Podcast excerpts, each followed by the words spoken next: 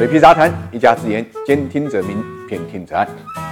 一而再，再而三，一次可以说是偶然，两次呢是 maybe，三次呢恐怕就可以总结规律了啊！大家对今天的行情是不是有点熟悉的感觉？仔细看一下啊，你就会发现今天的这个行情发展过程跟这个星期二的行情呢如出一辙，就是地产产业链。开始顽强走强，顺带呢带动啊建筑装修啊，包括家电啊，包括呢金融同步呢去抢啊。那么我们看一下，从一周的角度来看啊，地产板块呢实际上呃本周的上涨幅度是不小的啊。那么连带着大家认为的权重弱势的这个金融股，实际上本周从周涨幅来讲也是表现不错的啊。呃，更不用讲光伏板块了啊。光伏板块呢作为新能源反弹的领头羊，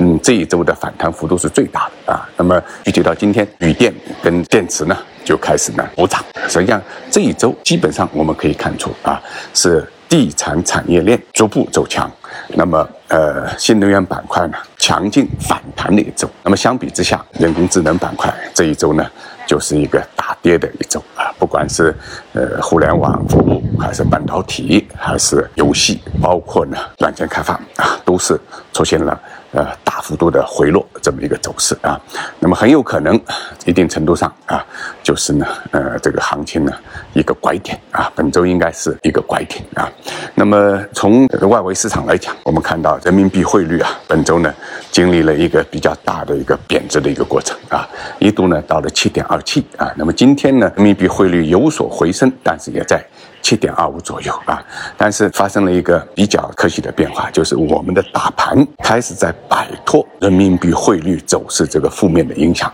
那么这个呃意见呢，我们以前在这个股评中间也反复跟大家提醒过啊，就现在看能不能熬得住，能不能扛得住，能不能忍得住。那么从今天盘面的北上资金的动向来看啊，在昨天流出七十亿的背景下，今天又开始回流。那么相比之下，人民币汇率我们对。比一下的话啊，昨天的低点高点呢，跟今天实际上是呃差不太多的，那就意味着连北上资金、连外资啊，也可能。在逐渐对人民币汇率啊这个贬值开始脱敏啊，应该讲这是一个好的现象，这是有助于市场后期呢逐步走稳走好的。今天值得提醒大家一点的是，今天是上半年最后一个交易日啊，上午的这个强势板块跟下午的强势板块呢，呃特点也是不一样的啊，恐怕就是跟机构投资者手中的筹码这个多少有很大的关系啊，因为他们要做上半年的排名，所以呢，在这个板块里面陷得越深的。啊，今天下午拉升的动力呢越强，当然呢也不排除啊互相砸盘这种可能性，这种可能性都是存在的。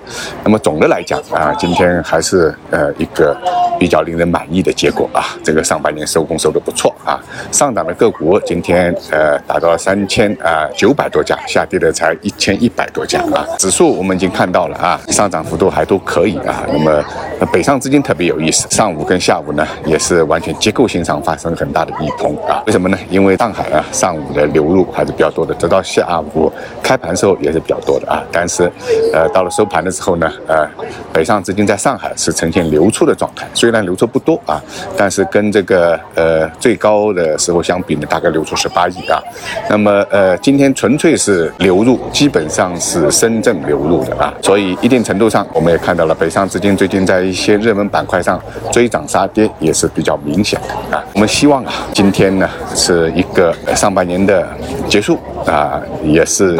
呃为下半年呢呃开启了呃一个好的基础啊。股评上有句话叫“五穷六绝七翻身”啊，我们把这句话作为今天的一句话点评啊，希望呢借此吉言啊，下半年能够顺风顺水。